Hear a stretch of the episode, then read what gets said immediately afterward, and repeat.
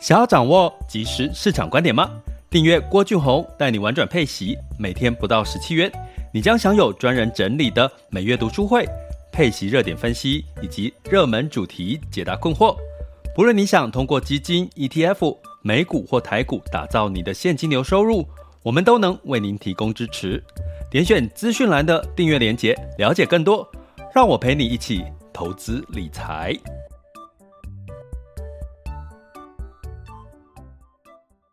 这里是郭俊宏带你玩转配息，给你及时操作观点，一个从投资人角度带你一起掌握全球市场的脉动，分析配息标的、美股、台股、A 港股即时热点，陪伴你不再害怕市场涨跌的风险，一起稳健财富成长。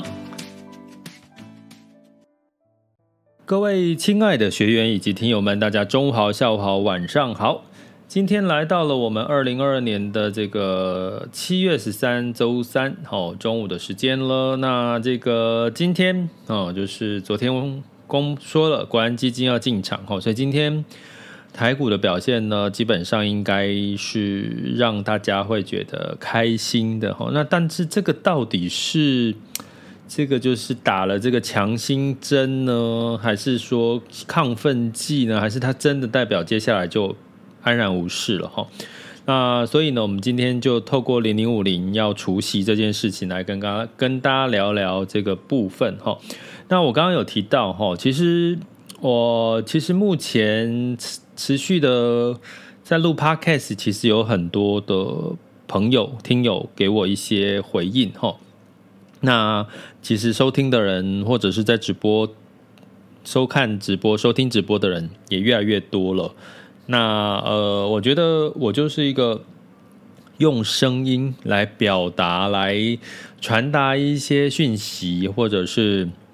给各位一些我的看法，或市场或投资上面的一些经验谈。那因为真的体验到越来越多人，哦，就是听着听着听着，所以我就觉得，既然我用声音，所以我应该把我的声音搞得更。更舒服哈，或者是更听起来就是比较让你至少耳朵是感觉是一种享受，所以呢，我近期呢也在更换，除了我更换我的笔电之外，我也更换了我的这个麦克风哈。那不过麦克风我后来发现啊，就是说虽然我买了一个更好的一个麦克风，但是呢，其实我发现后置也很重要，包含环境也很重要。那我今天其实是在一个比较嘈杂的环境，我不知道大家听不听得到 比较多的背景的声音哈。那请大家见谅，因为我们可能有时候我我这个直播的场景不会是在同一个地点。那所以呢，我我我要想讲的是说，其实我的设备再怎么好，我的基础功，也就是说我的整个环境啊，或者是我在后置的时候，我选错我的格式哈。可能都会让我的声音出现了一些呃没有我预期的比较高品质，或让你们觉得舒服的一个音质哈。所以我最最近是在调。那这件事情呢，其实一样，我们回到人生或投资哈，其实就算我们一直买很多再好的，我举举身体的状况，举投资的状况。我们真的就买再多的衣服，再多的花俏的一些设备哈，比如说哦，我讲 iPhone 好了，因为我自己是拿 iPhone 哈。然后呢，呃，我觉得很有趣的是 iPhone 呢，我有些朋友他会去包膜，就是把那个 iPhone 手机买来，他就去包一个整整个包膜，或者是贴那个贴片哦，防膜的贴片哦。那还有呢，还有做什么？他还有做这个。呃，相对来讲，哈，就是做一个这个叫什么？呃，这个贴外壳保护壳，哈。可是呢，我就觉得很好玩，哈。然后他一开始在买 iPhone 的时候呢，他会一直找我 iPhone，我要挑什么颜色啦？我要挑各种不同的颜色，哈，喜欢的颜色。可是你会发现呢，到后来呢，诶，他买的这个颜色，哈，最后被外壳包起来了。其实你也看不到它的那个颜色哈，所以我觉得就是，可是你真正在使用这个 iPhone 的时候，你你是重点是它的 iOS 的很稳定嘛，还有它相关的一些品质设备的这个一些规格品质很稳定，所以呢，其实就同样的道理吼，就是说，如果你要把像我在录音的时候，最近有个体会，跟你使用 iPhone 或者是你的身体，你与其呢去做了很多的保养的功夫，或者是包装的功夫吼，其实更重要的是你怎么去扎扎实实、扎扎实实的让你的身体。让你的资产，或者是让你的 iPhone 在使用上面呢，是可以满足你的使用上面的需求，这不就才是更重要的吗？要不然你把 iPhone 包得紧紧的，人家也看不出你这个 iPhone 到底是 iPhone iPhone 几，是不是最新的，或者它颜色是不是很漂亮，都看不到，对不对？所以呢，其实说到穿来，就是在这个这个景气的一个循环周期里面呢。如果我们已经定调了，景气是在衰退了哈，所以你做在做过度的包装，比如说所谓的包装，就是媒体告诉你说，诶，现在有哪些现在景气，诶，有有些数据还是表现得不错，或者是今天要讲的国安基金要进场了，可是呢，实际上景气就是在衰退，也说也就是说，回到第三季呢，我们从基本面来看，基本面是在往下走的情况下。那这种国安基金进去帮你好像打个强心针哦，你应该就把它当成是一个短期的一个一个呃，至少让你这个赔或者是股市跌不要跌得太多，或者是信心崩溃哈。所以呢，我们今天先讲一个结论，就是说，就算你最近看到一些所谓的像国安基金进场了，或一些比较偏。比较一些短期的一些讯息呢，建议大家还是跟着景气的周期走，因为市场就是在衰退了。那基本上你你就是跟着景气走，准没错哈。那呃，我再举个例，我昨天有一位朋友，因为他要他原本租的店哈，他觉得店租有点贵，然后呃，房东又要涨价。然后那个地方呢也越来越差哈，附近一直有工地啦，然后现场环境凌乱哈。那他想要换另外一个地方，那他就来问我说：“诶，他想要租另外一个地方，在这个古亭站那一边哈。”那就说：“诶，他觉得我的建议哈，那看那个周古亭站周遭的环境，还有他认为这个古亭站的租金哈，大概可以让他一个月省下两万多块钱。”好啦。他问我意见呢，那我就去做了一个功课。我去问我另外一位朋友，他之前在古亭站那附近开了一家店，然后他后来因为疫情的关系收掉了。我就问他那个时候租金是租多少，然后他就跟我说大概租多少。然后呢，换算下来，我发现我现在这位朋友他在租古亭站那边的店面的时候呢，他跟疫情前租的店面价格差，居然是差不多，还略贵一点。那我就跟他说，其实现在是疫情还在干扰，台湾景气正在走下坡，其实你就狠狠的把你的店租杀价吧，你就杀价吧，因为这个景气状况并不是像疫情前那个时候的状况哈，很多服务业现在还是在一个比较辛苦的一个状况，所以呢，我要讲的就是说，其实当你面对认正视你现在正在景气走下坡的时候。你就会做出对的决定。什么对的决定？如果他没有问我的话，他可能去租了哦，这个跟疫情前房租的价格完全没有变化，甚至还更贵哦。在疫情后，他租的房租的价格还比疫情前哦，另外朋友更的价格更贵。那他是不是就并没有帮他省到钱？尤其接下来面临到景气的衰退。它的营收也可能会受到影响，可是它租的成本并没有因为这个换了一个地方，它成本而下降哈。所以呢，其实最近如果你们要做任何的决定，请记得我一件事情：现在全球大部分景气都是准备升息，然后就是在衰退，你就照着这个逻辑去。做你很多的判断哈，什么？比如说你现在如果你考虑要换工作好了哈，那你要换可以，可是你去找接下来至少在下半年之后景气是呃对它有利的行业哈。那或者是说你可能再缓一缓，缓一缓，因为这个景气的状况可能延续到一整个下半年。哈，我讲的是这个台湾的部分哈，你大概就会清楚的找出一些方向哈。所以呢，诶，为什么这个？国安基金要进场了，大家知道吗？好，为什么国安基金要进场？哈，我给各位看一个这个理由哈，今天的一个国安基金进场的一个媒体报道的一个理由，来我看一下哈。好，它的理由呢，第一个是，哎，台湾呢这个最高点跟最低点的这个呃差太多，已经。跌了大概二十五个 percent 了哈，今年以来其实台湾加权指数零零五零哈零零五零已经跌了二十一个 percent 左右哈，所以呢，它它在媒体说它是一个非理性的一个崩跌哦，它是非理性吗？我觉得它是一个还蛮理性的修正，而且外资持续的卖超，这是一个股第一个媒体说国安基金进场的理由哈。那第二个他说，相较于其他国家，台股在十二日的跌幅最大。也就是说，在昨天哦，昨天周二哦，台股跌在雅股里面是跌最多的了哈，呃，的确也是哈，的确也是。第三，成交量持续低迷，而且未见回升，好，这是他为什么国安基金要进场哈。第四个哈，白宫呢呃发言说通膨问题会越来越严重，所以呢，国安基金为了这个呃基本面的考量哈，为了这个稳定这个市场哈，包含这个一些信心的危机，担心一些信心的危机，所以在经过不到一个小时的全体国安基金委员形成一致共识的会议中哦，第八次的启动了国安基金的进场护盘，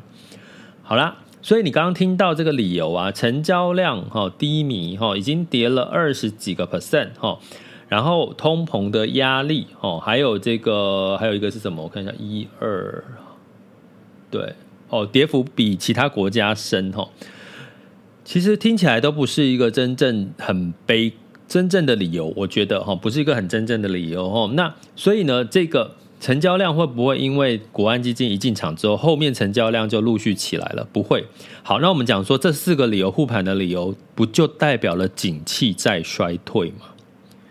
景气在衰退，然后你用国安基金打了一针强心针，让你的肾上腺素可能又突然之间飙起来。可是飙起来之后可能会更累哈，所以呢，我会建议大家把它当成是一个比较短期的哈，短期的一个利多来看哈。所以呢，今天盘势早盘比较强劲，可是后来也稍稍的慢慢的哈开始走弱。为什么？因为周三就要发布这个。今天哈要发布美国要发布六月份的 CPI 指数，目前看到很多人在释放讯息，很多机构在释放讯息说，诶，可能这个六月份的 CPI 指数还是降不下来哈，所以这个部分大家可能要稍微有一些呃风险上面的意思哈。那我们讲回来哈，通常跟台湾加权指数哈有这个雷同哦，这个非常贴近的就是我们的这个零零五零哈。零零五零这一档哈，这一档这个 ETF 呢，即将在这个十八号，七月十八号，也就是下周一要除息了。那预计呢，呃，就是会配息哈，七月份这一次会配息一点八元。那它配息的时间呢，会一月跟七月分别会除息一次哦。那呃，七月份是十八号哈，然后发放的时间是一个月后，八月十九号哈。那你什么时候？如果你想参与的话呢？是明天，哦，明天之前，哦，明天是十四号嘛，哈，哎，不对，今天是礼拜三嘛，哈，周四、周五，哈，周五之前，哈，周五之前，哈，你只要持有，哈，持有这一档这个呃零零五零呢，你都有机会参与除息，哈。所以，我们今天要讲的主题是，那零零五零将要除息啊。到底应该搭国安基金最近进场的便车？诶，它有机会填席，还是我就像我刚刚讲的说，跟着景气周期现在就是在走弱啦，所以你可能呢，呃，就是趁这段时间反弹，不要参与除席，它可能填不了席哈。这样子的两个方向，好，我们来做一个简单的一个判读哈。那。零零五零呢，基本上哈，在这个呃过去跟各位讲一下哈，帮大家算出来哈，过去它的一年的配息率、殖利率，我们用殖利率来算，就是它简单来讲，说它配息率是大概是四点零九，大概是四点零九个 percent 哈。那我用昨天的净值稍微换算了一下哈，昨天的净值换算一下，包含今年的一月哈，今年一月大概。配发三点二趴的呃三每股大概配发三点二元哈，所以殖利率大概二点一五，再加上这一次如果配一点八个 percent 的话，大概呢，呃，换算下来呢，殖利率会是差不多在三点七九。哦，大概不到四个 percent 哈，所以以这样子的一个殖利率呢，可能对一般比较保守型的人，他会觉得说，哎，够了哈，够了哈，这样子的一个配息率是够了哈。不过呢，重点是我们要观察的是，我除息之后，通常净值就会往下跌，什么时候净值又会再回到好，回到我的本金，好，这几天的净值，那才是我要。关心的嘛，要不然我除夕完之后，我净值下跌没有回来，那我其实也没有赚到，对不对？所以呢，基本上呢，根据统计，哈，根据统计呢，过去哈零零五零的除夕填息的天数，大概总共哈，如果你持有一整年哈，参与两次的配息，大概是花了一百五十天左右。平均呐，哈，大部分大概的几率是花了一百五十天，也就是说，你持有零零五零呢，大概呃一百五十天是大概四四到五个月，哈，四到五个月呢，它才会回到你的本金，才会回到你的本金。好了，那再加上哈一个，如果好假设国安基金进场了了哈，诶，有可能你可能有一个期待是说，那我进场了，国安基金啊，我除夕七月十八号除夕哈。然后呢，掉那个净值往下回落，国安基金进场，哎，可能净值很快就回来。可能现在呃，市场投资人会有这样子的一个期待。不过，你如果认真的面对现实，过去的经验要差不多一百五十天，再加上接下来景气，大家知道国安基金进场，大部分都是在景气不好、金融风暴。或者是很多的这个负面消息哈，世界新世界消息的这个呃呃过度恐慌的一个情况下，国安基金进场哈，那这一次是景气周期衰退，而且是正在开始发生衰退的这个情况，所以呢，如果你真正的去站在现在当下的景气周期来看，也许除夕。马马上填息的几率可能不见得那么快，可能不见得那么快哈。所以呢，嗯，如果你真的是为了赚那个刚刚提到了三到四个 percent 的一个配息率哈，三到四个 percent，那这一个这一次的配息是配一点八块钱哈。如果你想要赚到一点八块钱，那你可能就要有一个心理准备哈，就是说，诶，它除息呢，可能填息的时间不会那么长，诶，过去的历史经验要等五个月。你可不可以等五个月？你的资金可不可以放五个月，等到它这个净值回来，然后赚差不多四个 percent 的这个左右的一个配息股利？哈，这个这个现金股利哈，所以这个诶，这样一简单的解析起来，你应该可以理解了哈。就是说，其实哦，它其实如果你以现在当下景气是衰退的周期情况下。除息填息的几率可能会变慢，可是呢，有机会是国安基金进场哦。你在这段时间哦，因为你除息之后，国安基金进场，诶，它可能反弹的呃速度比较快一点哈，它可能比较快的填息了哈。不过你要留意，我刚刚讲的是，我比较偏第二个，跟着景气周期走。为什么？大家要留意啊！今天晚上周三要公布六月份的 CPI 指数，接下来是台积电的法说会啊。法说会也要出，也要公布了哈，所以这些的干扰因素呢，其实都有机会仍然让市场有比较大的波动哈。那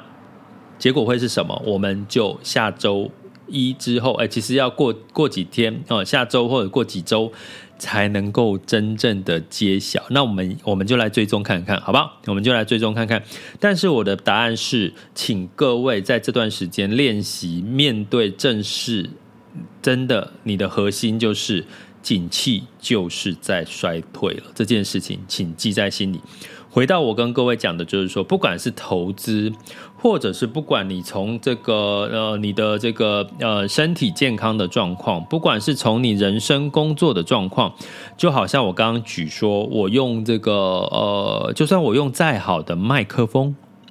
我用再好的麦克风，我的背景一堆杂音。我不知道大家刚刚有没有听到，我刚我刚刚在讲的时候，背景是有那个救护车，就哦一哦一哦一过去，我不知道大家有没有听到，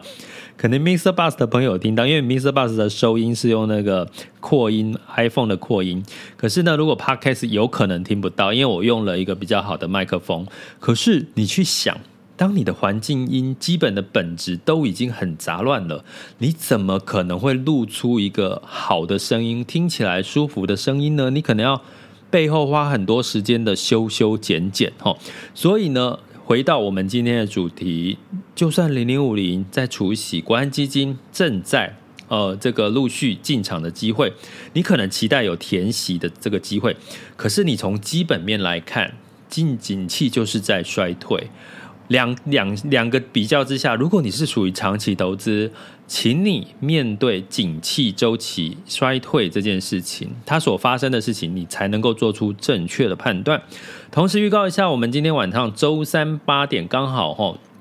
这个月我也很期待跟我们的订阅学员呃聊一聊，分享这个掌握市场周期这本书哈，或这个霍华马斯克哈这个所。讲哈，说这个呃写的第二本书哈，自从我们讲这个呃马克思啊，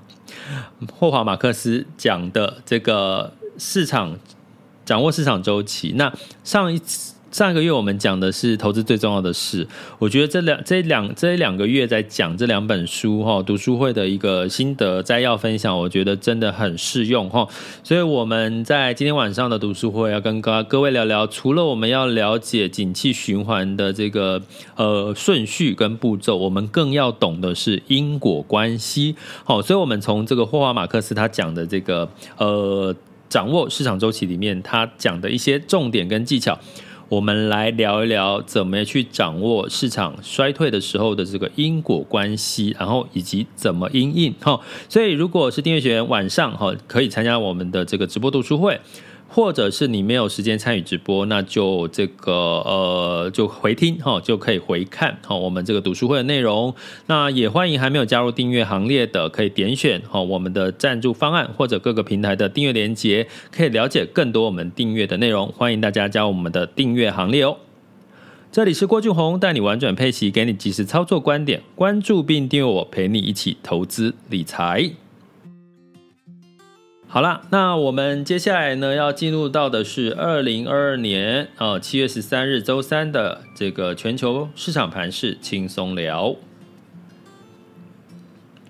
好，那现在时间是十二点二十三分哈。那在风险指标的部分呢，近月 VIX 恐慌指数是来到二十七点三五。当下现在的 VIX 恐慌指数是二十七点二九，然后十年期美债殖利率是二点九八五四。那这个十年期美债殖利率呃，就是回落到二点九多，就是因为市场认为景气趋于衰退，所以有一些资金流入了公债，哈，让债券价格往上走，让殖利率哈就往下走了哈。那这个中的逻辑，如果听不懂的话，欢迎来上课，好吗？OK，那在这个美股的部分呢，在这个昨天哦，一样是一个下跌的情况，只有非成半导体哦，这个尾盘拉起来，道琼下跌零点六二 percent，S&P 五百跟纳斯达克分别下跌零点九二跟零点九五个百分点。费城半导体上涨了零点一八个百分点哈，那因为今天要公布了这个六月份的 CPI 数据，市场是很担有点担心了哈，呃，造成这个呃先涨后跌哈，先涨后跌，尤其能源股哈下杀哈下杀哈，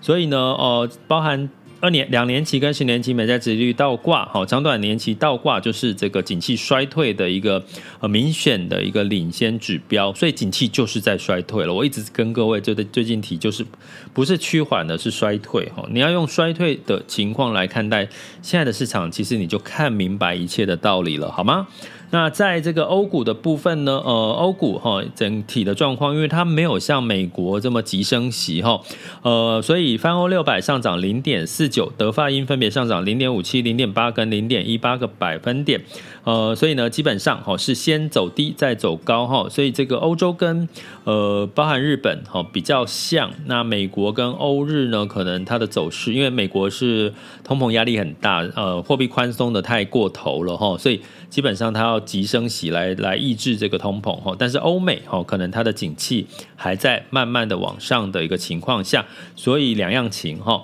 那在雅股的部分呢，哦，同样的台股就是因为国安基金的之前呢，台股是跌了二点七二 percent 哦。那周在周二的时候，那日经指数是下跌了一点七七，那这个上证下跌零点九七，然后恒生指数下跌一点三二，好，这是周二的情况。